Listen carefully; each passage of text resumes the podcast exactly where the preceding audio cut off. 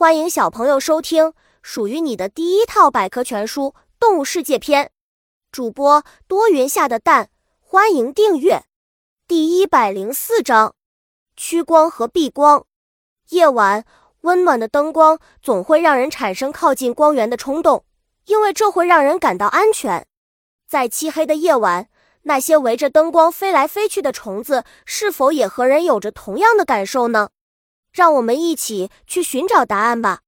不同动物的喜好在自然界里的确有一些动物对光有着特殊的喜好，我们称这个为动物的趋光性。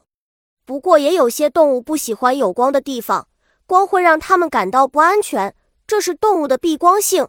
生活在土壤里的蚯蚓就是这样。蚯蚓是避光性动物，鱼类也喜光夜晚，靠近水边路灯的地方常常会聚集大量的鱼。这是鱼的趋光性。灯光亮起来时，鱼会产生好奇，它们会在光源下不停游动。有些鱼会在过段时间后，因为疲劳等原因而离开。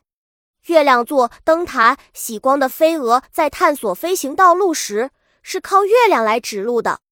它在飞行时总会使月光从一个方向投射到它的眼睛里，只要找到月光照射的角度，它就能确定前行的方向。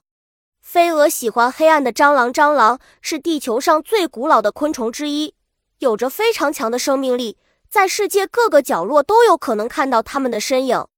蟑螂喜欢待在潮湿、黑暗的地方，昼伏夜出，这是由它的避光性决定的。小知识：某些鱼类长大后没有趋光性，但幼鱼时则有趋光反应，如香鱼。本集播讲完了。想和主播一起探索世界吗？关注主播主页，更多精彩内容等着你。